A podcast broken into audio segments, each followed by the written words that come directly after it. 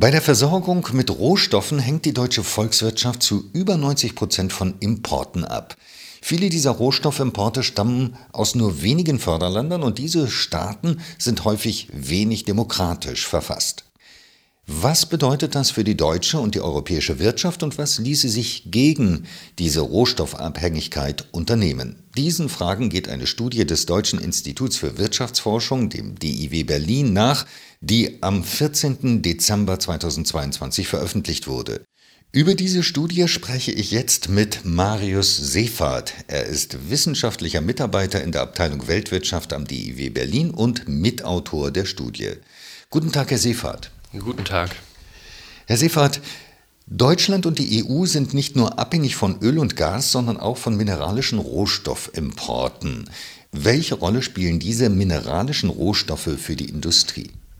Ja, viele der mineralischen Rohstoffe spielen eine sehr wichtige Rolle für die Industrie. Es kommt immer auf den Rohstoff an, aber wenn wir uns zum Beispiel seltene Erden angucken, dann sind diese wichtig für Windturbinen. Ähm, Magnesium zum Beispiel ist sehr wichtig für die Autoproduktion und viele dieser äh, mineralischen Rohstoffe lassen sich auch nur sehr schwierig substituieren. Das heißt, es ist schwer, einen Ersatz für die zu finden. Wie groß ist denn die Abhängigkeit von den jeweiligen Lieferländern und welche Länder sind das?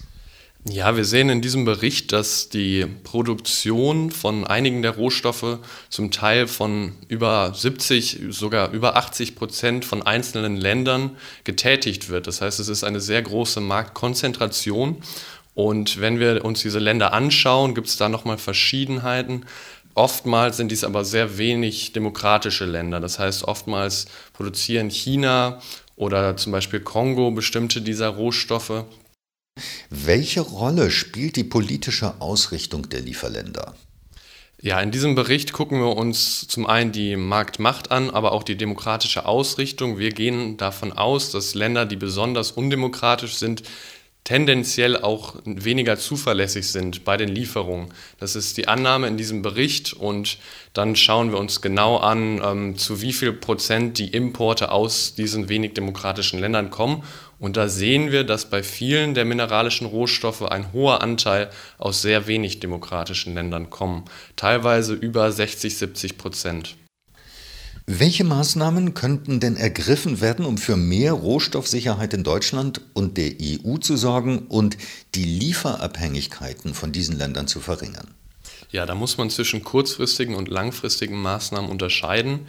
Kurzfristig kann man sagen, dass zum Beispiel eine Bündelung der Nachfrage sowie eine Diversifizierung der Bezugsländer auf jeden Fall hilfreich wäre. Des Weiteren könnte man zum Beispiel Mindestreserven für spezifische Rohstoffe einführen. Langfristig wiederum könnte man vor allen Dingen aufs verbesserte Recycling schauen, sowie auch eigene Produktionsmöglichkeiten in der EU besser ausnutzen. Des Weiteren ginge es langfristig auch noch, technische Innovationen besser zu fördern, sodass weniger Materialien genutzt werden müssen. Sie haben die EU schon angesprochen. Wie sieht es denn aus mit der Förderung und Herstellung von mineralischen Rohstoffen hier bei uns innerhalb der Europäischen Union? In der EU haben wir keine seltenen Erden. Was wir aber durchaus haben und produzieren könnten, wäre zum Beispiel Magnesium und auch Lithium. Da gibt es ähm, Reserven und diese könnten auch genutzt werden, wenn dies gewollt ist. Warum wird es nicht getan? Das ist zum einen momentan teurer als die Produktion in anderen Ländern, zum anderen ist es natürlich auch eine gesellschaftliche ähm, Debatte, ob man diese Produktion wirklich bei uns ausführen möchte. Technisch wäre es aber zum Beispiel bei Lithium durchaus möglich. Wie groß wird der Bedarf an mineralischen Rohstoffen in der Zukunft sein, hier bei uns in Deutschland und Europa? Ja, wenn man der Internationalen Energiebehörde glaubt, werden diese besonders für Lithium und Magnesium deutlich ansteigen, weil die besonders diese Rohstoffe wichtig für die Energiewende sind. Teilweise kann man da von Anstiegen von sieben bis aus 41-fache rechnen. Also je nach Rohstoff ist die Lage da auch nochmal unterschiedlich. Was bedeuten Ihre Ergebnisse für künftige wirtschafts- und industriepolitische Weichenstellungen? Ja, zunächst einmal stellen wir in diesem Bericht einfach deskriptiv fest, was die Abhängigkeiten sind und welche Maßnahmen von der Politik ergriffen werden könnten. Letztendlich liegt es natürlich an der gesellschaftlichen Debatte und der Politik, ob und wie man gegen diese Abhängigkeiten vorgeht. Es gibt da schon bereits Bestrebungen, aber letztendlich ist es nun die Frage, welche genauen Maßnahmen man hier einführt. Welche Bestrebungen sind das, die es schon gibt?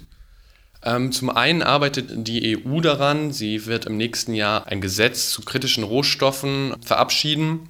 Da kann man auch durchaus sehr spezifische Vorgaben erwarten. Zum anderen arbeitet aber auch die Bundesregierung bereits an solchen Vorgaben. Herr Seefert, ich danke Ihnen für das Gespräch.